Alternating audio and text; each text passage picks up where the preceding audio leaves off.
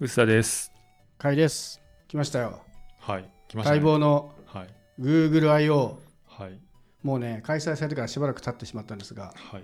ここしばらくで僕が一番楽しみにしていたはい。イベント。なぜなら、ついに出ました Google Pixel Fold。はい。Google の2画面スマホ。うんまあ。ね、噂がね、かなり出回ってたんで、はい。もう発表されても、うん、知ってたみたいな感じにはなってたんですけど、うん。まあ、大事なのはちゃんと発表されて発売日が決まってやっとこれで買うことができるというのが決まりましてはい。いやー素晴らしい買うことができる。買いますか？買いますね ?25 万3000円。そうなんですよすごいど高いうですか？スマートフォンってこんな高かったっけって感じですよね。そうなんですけどでも同時期に発表された Xperia 1 Mark V が20万円ぐらいしますのでうん。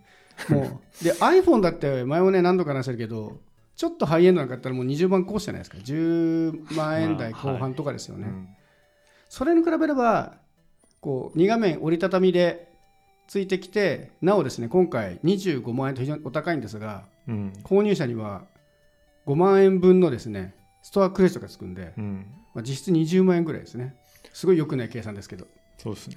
うん、実質、どっかで聞いたような、あれですけどね。実質です でもあれですよ、これ2画面っていうけど、うあの、裏表ディスプレイもあるから、3? この2画面ってどういうそれねすいごい難しいんですけどそういう意味で言うと、うん開いて出てくる画面自体ははい折りたたみディスプレイだから、あれ自体は1画面なんですよね、はい。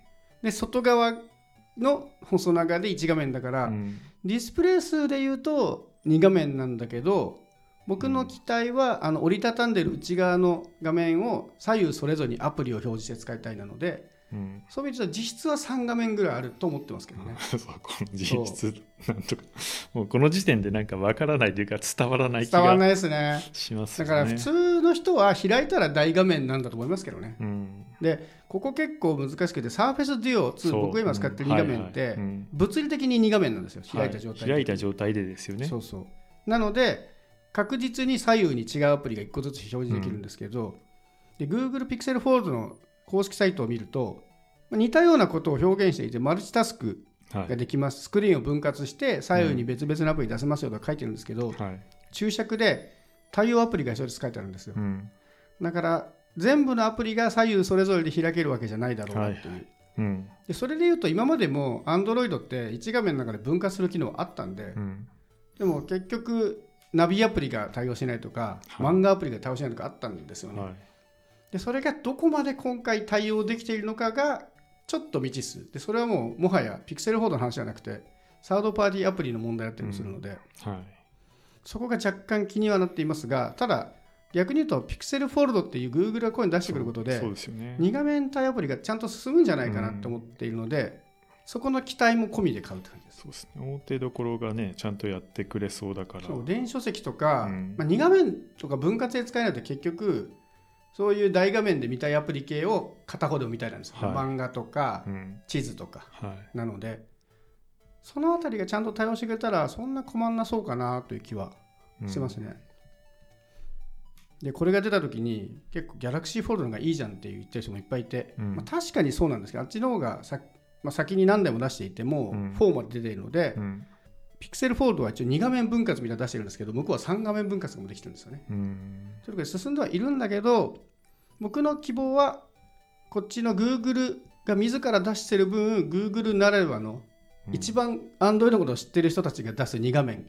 というのがここにあるんじゃないかなっていうちょっと楽しみ、っていうところと Galaxy って縦長のディスプレイが横に開くんですよねすごく縦長にすごい細長いはいい。スマホが横に開くんだけど、ピクセルはどっちかというともうちょっと横幅が普通広いのスマホぐらいのうん。やつが2画面ある感じ。二なのでより開いた時にタブレットっぽさがあるというか、なので電子書籍読んだり動画見るんだとこっちの方が使いやすいのかなっていう、開いた感じ本っぽいですもんね。うん、そうそこが一番もう結構なんだかんだいろんな人に2画面見せびらかしてプレゼンするんですけど、はい結局一番受けるのはうん。漫画見開きで読めんすよってことなんですよね、はいはい。でもそれは別にギャラクシーボードもできるんですけど、うん。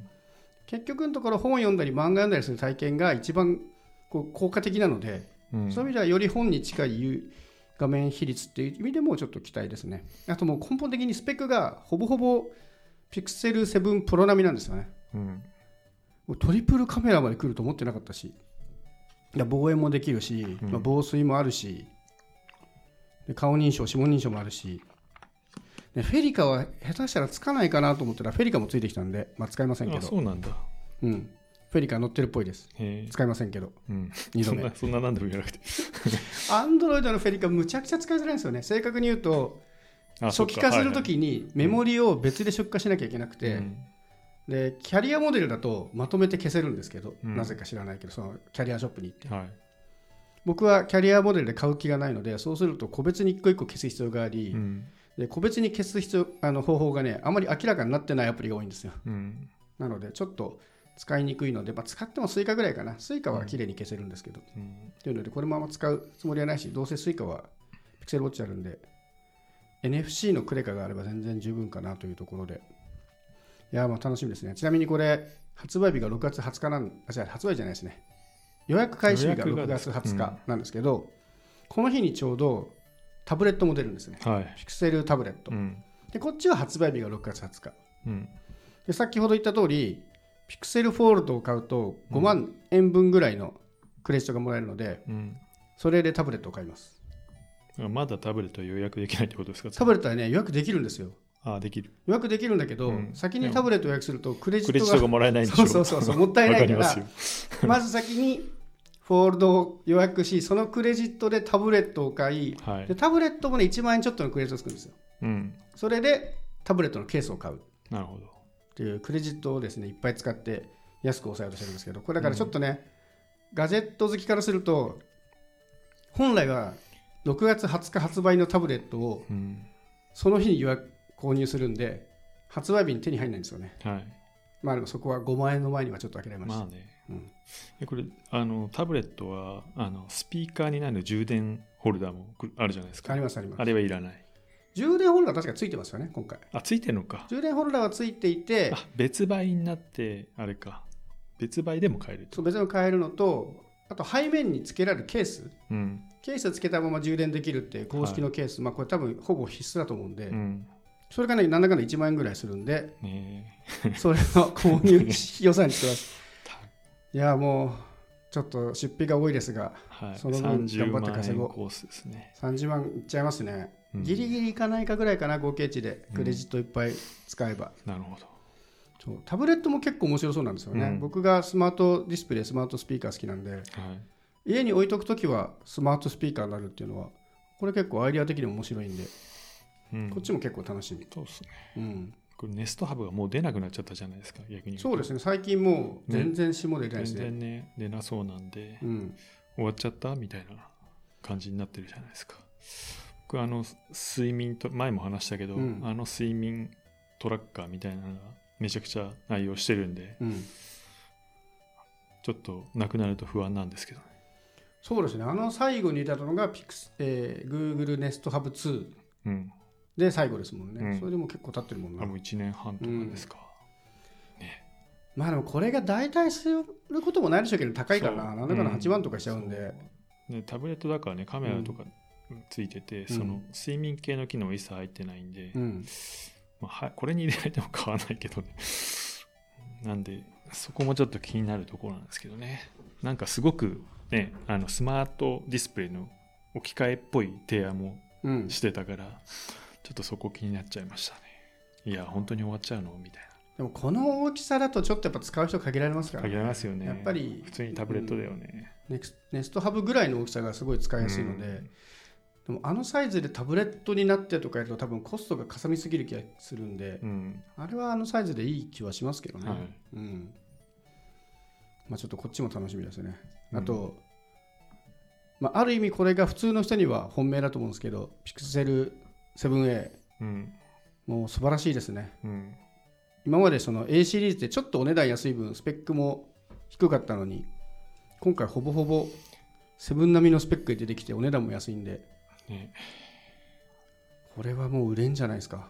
もう普通の人はこれ買っとけばいいだろうな、ピクセルこれでいいかなと思ってますねうん、いやこれはありですね。うん。望遠がないぐらいでしょセブンセブンプロ比較で望遠がないぐらい。でサイズはむしろこの方がいいんですよちっちゃくて。そうですねこのぐらいサイズ感いいし、まあ、あとはちょっと容量が128ギガしかないので、まあ、普通の人は十分だと思うんですけど、うん。ちょっと写真とか動画いっぱい撮りたい人は上のモデルを買うことになるかなと思うんですけどね、うん。SD カードが使えないんで。そのために数万円ってなくないですか？そうなんですよだからそれだったらね頑張ってストレージちょこちょこ開けてって方がいいと思うんで、スマホで望遠ってそんな使わないしね。本当ですか？僕結構使います。本当。割と使う。まあデジタルズームもまあまあいけるしと思って、まあまあいけるんですけどね、うん。でもパッと5倍とか使えるのは僕セブンプロも今使ってるんですけど、はい。なんかちょっと遠くのもの撮りたいなって時に、うん。パッと使えるのは結構ありがたいですね。割と望遠と超広角はメインカメラで使ってるかもしれないです、うん、超広角はね、必須なんですけどね、うん。スマホの場合なので結構ねハードウェアが充実してるんですけど実際にこの製品が発表された GoogleIO というイベントは久々のリアル開催で2時間開催したんですけど、うん。残り30分ぐらいで駆け足でこれらのハードがどかどか発表され10 15分ぐらいじゃない？ハードの時間30分ぐらいがちょっと欲が入ったんですよね。そろそろハードの話しますぜみたいな感じで、でもまだ言わねえなと思ってたら、ほんの15分とかで駆け足でドカドカドカってきた感じの。でそれまでの時間帯はほぼほぼソフトとかサービスの話だったんですけど、うん、どうでした？何が出たかあんま覚えてないんだけど。基本ではやっぱ AI ですよね。そう Google バー AI ドが日本でついに使えるようになったり。バードはこのちょっと前にもうあれですよね。うん。走ってたんだよね確か。でまあ生成 AI 何にでなんだっけ？あの Docs とかなんだっけ？ワーク Google ワークスペースじゃない。なんだっけ？ウンガールワークスペースじゃないですか？ワークスペースか。うん。に入るとかその辺の話があとなんだっけ？えー言語モデルがパーム2になるとかその辺の話でしたっけ、って言われてもちょっとピンと来ないんですよね。まあでも本来的にはね、うん。エンジニア向け、開発者向けのイベントなので、うん。まあ正しい姿だと思うんですけどね、そういう技術の話をするのは。っていうのと、ねまあ、今、もうね、猫も作詞も AI なんで、まあ AI、MS 対抗でやらないといけないし、まあね、そういうオフィス系、生産系ツールっぽい話も結構多かったし、まあとにかく検索とかね、その辺も全部 AI 頑張るよみたいな話があって、そのおまけとして、えーハードもあるみたいな感じでしたよね。ハードの方って、わざとやってるわけじゃないにしろ、もう結局流出しちゃってたじゃないですか、情報が。うん。あやっぱ新規性はどうしてもなかったので、うんそういう意味では AI の方が全部自分たちでコントロールできる情報だったから、やっぱ新鮮度っていう意味ではありましたよね。あとは開発者にどうす、どう訴求するかみたいな話なんだと思うんですよね。でもそういう意味ではあれですよ、2画面というかフォルダブルの開発もっと頑張ってほしいみたいなのね。うんもうちょっとメッセージがあってもよかったのかな。なんか50アプリが対応してとか、そういう話だったけど、まあもうみんな知ってるからいいのか。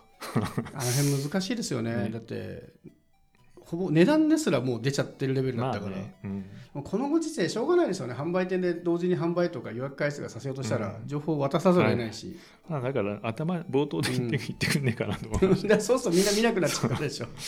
いや、でも、どうなんだろうねう。ん一応見ますけどねって思う思うんですけどねそうそうそうずっと見ててやっぱりこう前あの OKGoogle みたいなあの Google アシスタント結構いいポジション取ってたじゃないですか、そうですね。ねあの4分の1ぐらいはあれ系でこんなに頑張ってますみたいな話がうん一切なかったじゃない、確かに。そうそのアシスタント系の話がなくて。であのちょっと期待してたのはこういうね LLM というかジェネレーティブ AI 系に置き換えますみたいなのが出るのかなと思った。らそういう話もなくって、うん。そうだからそういうアシスタントになるみたいな話が全然なかったなというのとタブレットでこうスマートディスプレイ置き換えっぽいは説明が結構あって、うん。それ見ててちょっとその何？ネストハブどうなっちゃうんだろうって不安は感じましたね。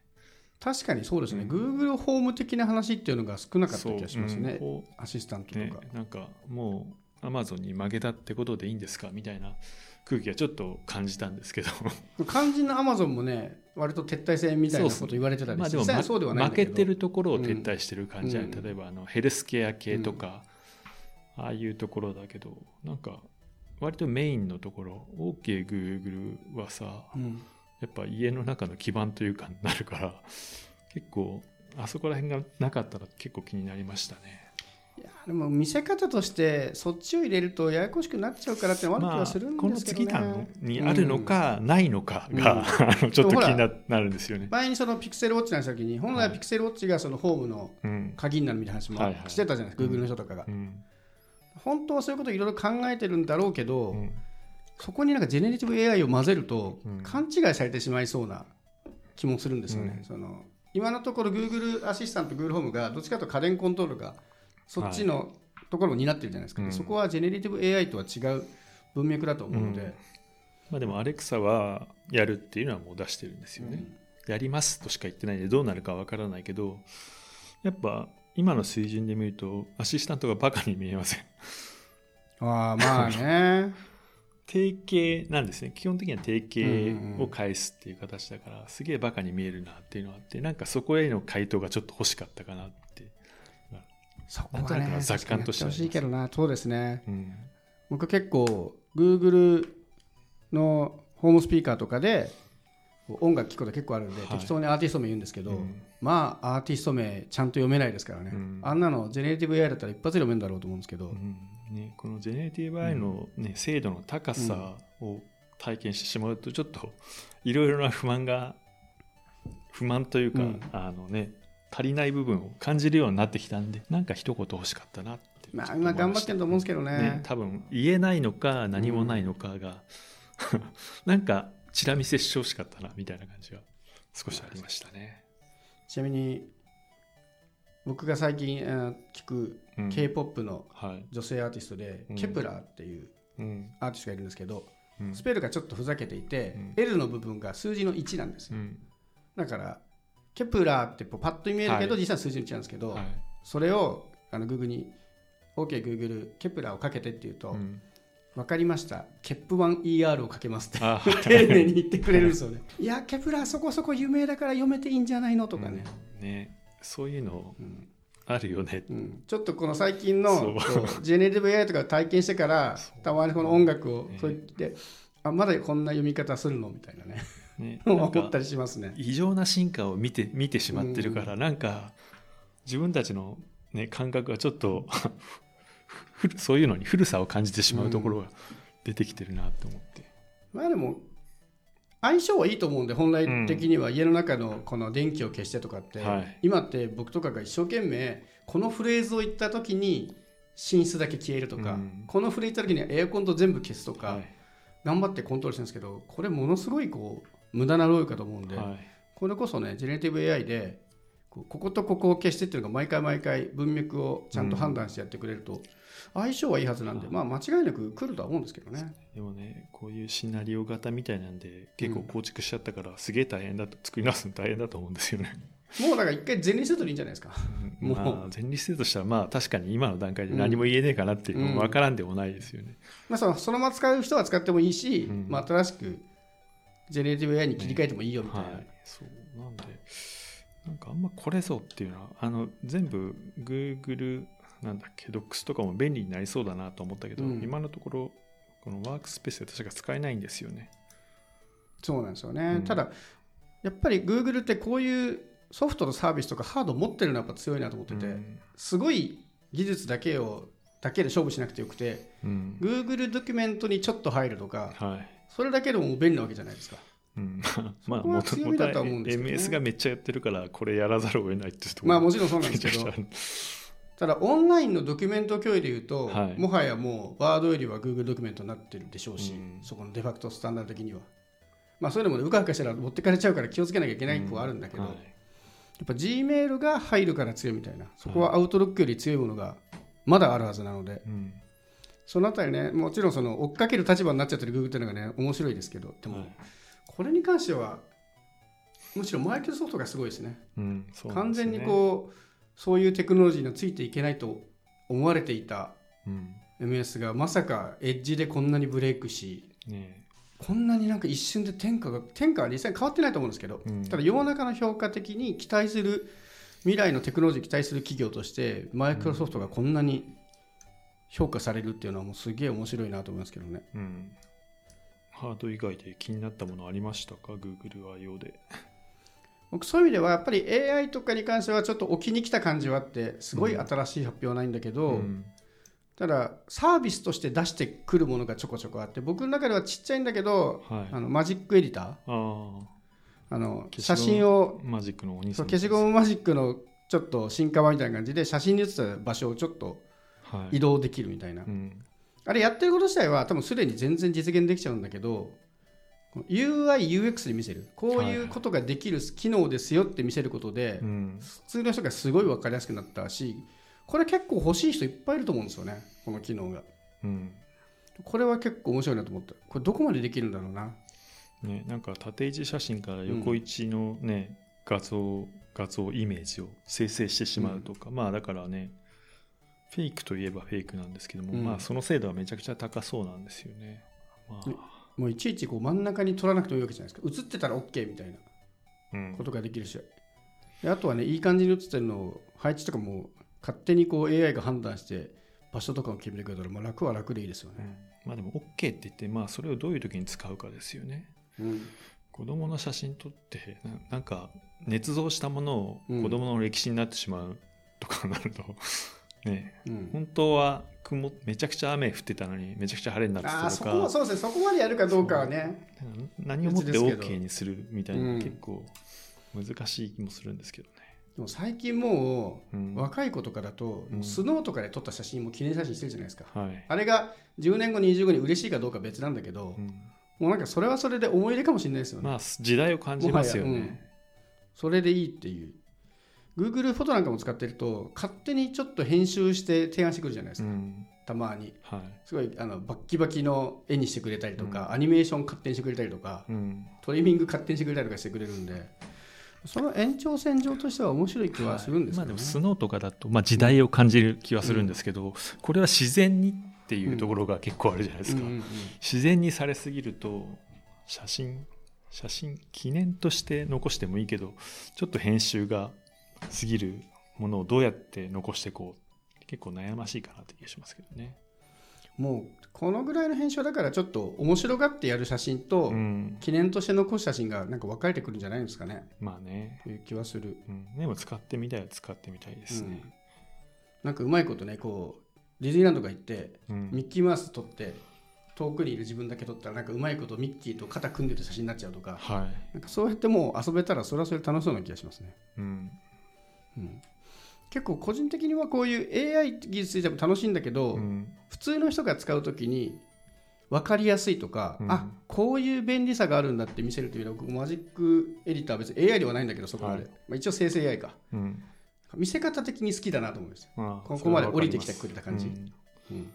結局 UI が見えるというか、このね多分これグマジックエディターも Google フォトの機能になるんですよ多分ね多分そうだから Google フォトの、うん。を開いてちょいちょいとなんか色を変えるみたいなうん。UI が出てきてそれいじるだけでこんな感じできますみたいなところだと思うので、うん結構怖い気がする。そう普段使ってるアプリにもうだから AI とか一切意識せずに使えるようになるってことですからね、たまにこう仕事とかでプロフィール写真くださいとか言われるんですけど、うん。そんなにプロフィール写真真面目に撮ってないんですけど、はい、隅っこにたまたま写ってる自分とかをなんかうまいこと真ん中にして直してくれたらあもうそれでいいかなっていう気もうん、しますね。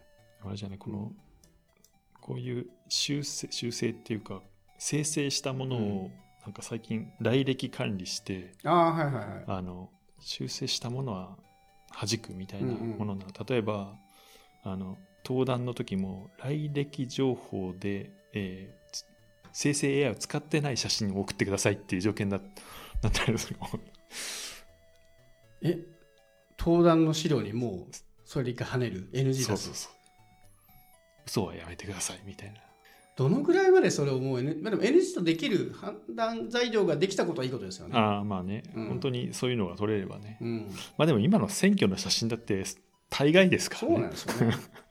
もうみんなだって写真なんかフォトショップで編集しまくってるから、あれが OK なのに、そうそうだね。こっちで AI でいじったらダメなのっていうのは、はい。うんなんか筋が通らない気もするんで、まあ、もちろんその絵を描く人とかがねそうだね。あの AI を使って描いたのはそれはそれで作品なんだけど、うん。あの手で描いた人と一緒でいいのかっていうのはあるんでうん。反管理ができることはいいと思いますけどね、うん。うん。いやでもこの時代に生きてること自体はものすごい面白いですね。うん。久々じゃないですこんなに世の中をこうドカーンと変えた感じの技術が現れたのって。この34か月じゃないですか。しかも2月、うん。MS が2月ぐらいになんかうん。突然ね、狂ったように AI になって各社がこうね、対抗するようにどんどん研究成果をババッとこう製品に実装してきたみたいな感じ、実はみんなやってたんだっていう。ねもうしばらくねこんなに新しいことはまだまだ期待してたんですけど、うんこんなスピードで来る技術があるんだっていうそうですねところでは。インターネットがさらに7倍速いみたいな感じがうん。するじゃないですか、この AI 速度。正直ついていけないです正よ、ね、直ちょっとついていけないですね。僕ももういっぱいいっぱいだな。もねう技術的に自分で使うレベルは全然追いつけてない。そうっすね。うん。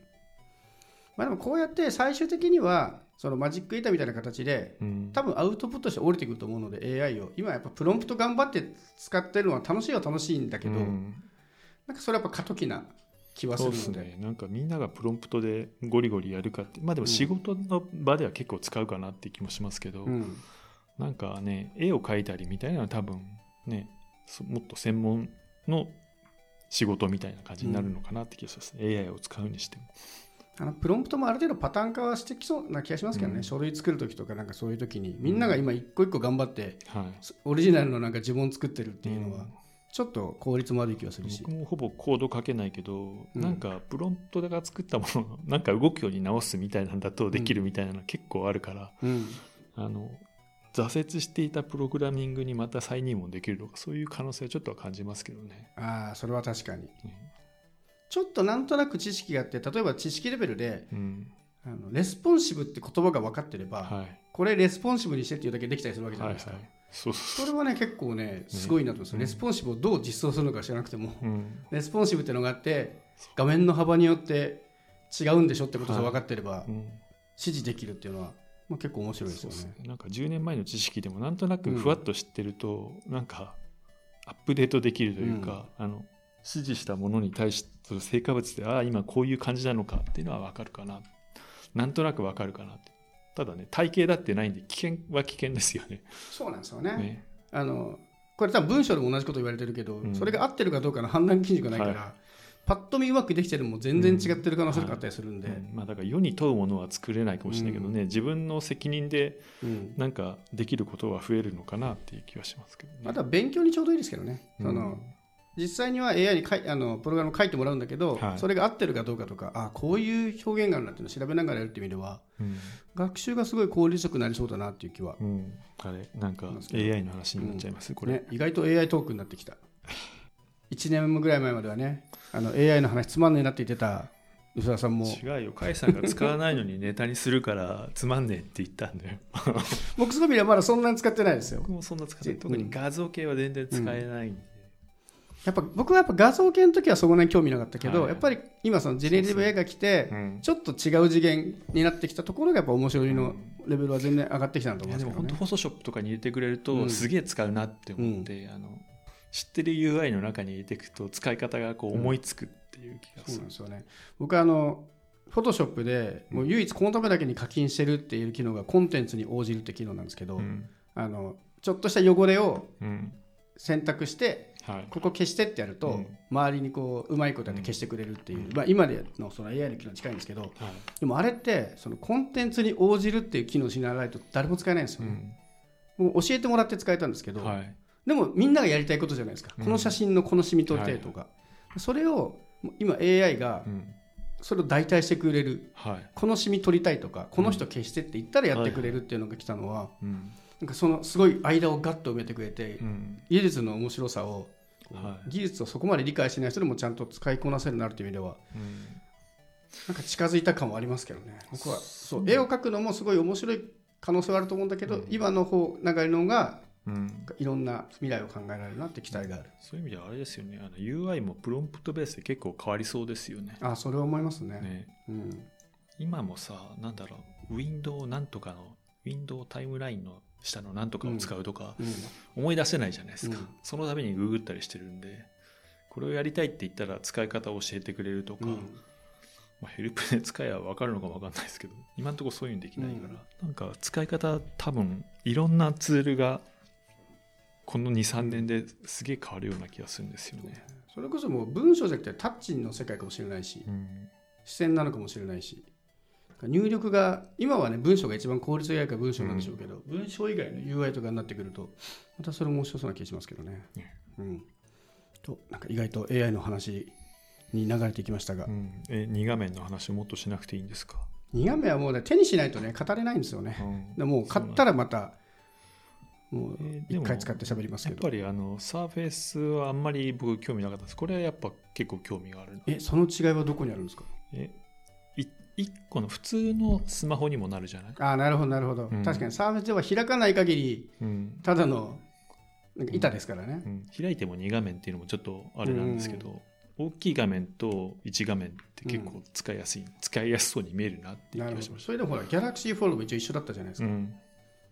まあ、なんでサーフェイスよりギャラクシーの方が興味があったあなるほどなるほど。そういうことですね。そもそもうんサーフェスよりってことですね、はい、まあでもなんだっけ Google も出してたやつでテーブルトップモードみたいなのあったじゃないですか、うん見ましたここに置くと YouTube の画面が出てて、うん。で下側のディスプレイで操作するとか、うん。ああいう新しい UI みたいな可能性、まあ、3DS じゃんとかね、うん。なんかそういう気もしなくもないですけど。なんかいろんなものがまあ一周してきますけどね、僕そういう意味ではあのまだ秋ぐらいに実装されてると思うんですけどあの Google 翻訳をはいあのピクセルフォール使うと。た対面でですね。裏面のディスプレイそうそうと手前のあれ自分もはそう内側のでっかいので、日本語と英語両方見るけど向こうからは英語だけ見えるみたいな、窓口業務みたそいうなやつよね。あれは結構面白い使い方だなと思って、ね多分実際には使わないと思うけど、うん。ああいう提案が出てくるのはめちゃくちゃいいですよね。あれでも英語じゃなくてもいろいろあると思うんですよね。自分だけ見て相手と違う画面を見せられるっていうのは、なんかパッと思いつかないですけど、うん。面白い使い方ができそうだなと思うんで、確かにフォルダブルの可能性としてなんか業務端末として普通になんかね流行りそうな気がしましたね見てて。逆でもいいかもしれないですからね。逆に使って例えばあの推し活とかで、うん。最近このイベントに行くとはい。アーティストに向かってこうスマホのディスプレイ掲げて、うん。なんかなんとかくんこっち見てとかそういう LED アプリみたいなのがあるんですよ、はいはい自分がでっかいの見しょうがないから、い。自分は反対側のちっちゃいディスプレイで操作して、はい。でそれを大きい画面でなんとかくんこっち見てファンサよろしくとかこっちで操作してるとかね、なんかそういう使い方もできそうで、ちょっと面白いです。やっぱそれはまあ実にギャラクシーでもできたことだとは思うんだけど、まあ、Google がやってくれることでアプリとか対応状況を進むといろいろ面白いことできそうかなって期待しますね。25万だからね、そこまで普及はしないでしょうけど。そうでしょうけどね、でもね、この間ね、どっかのブログで見たんですけど、海外だとなんか結構もう予約が殺到してみたいなうん話があるらしい、ちょっと裏を取ってないので、はい後で調べてニュース貼っときますけど、はい。もともと数が少ないとは思うんですけど、そうですね。意外と今までずっとなんだかんだ2画面とか折りたたみってうん存在はしてたわけじゃないですか、この数年ぐらい。で、なんとなく認知はされてたものが、うんもしかしたらその Google が投入することでバッと火がつく。うん。アップルが AirPods 出してきたら、ワイヤレスイヤホンに火がついたみたいなことが、うんまあ、金額高いんであそこまでまで起きないと思うんですけど、はいもしかしたらその火付け役としてのピクセルフォールという可能性はちょっとあるかなっていう期待はしてますね。楽天コボも対応するらしいですよ。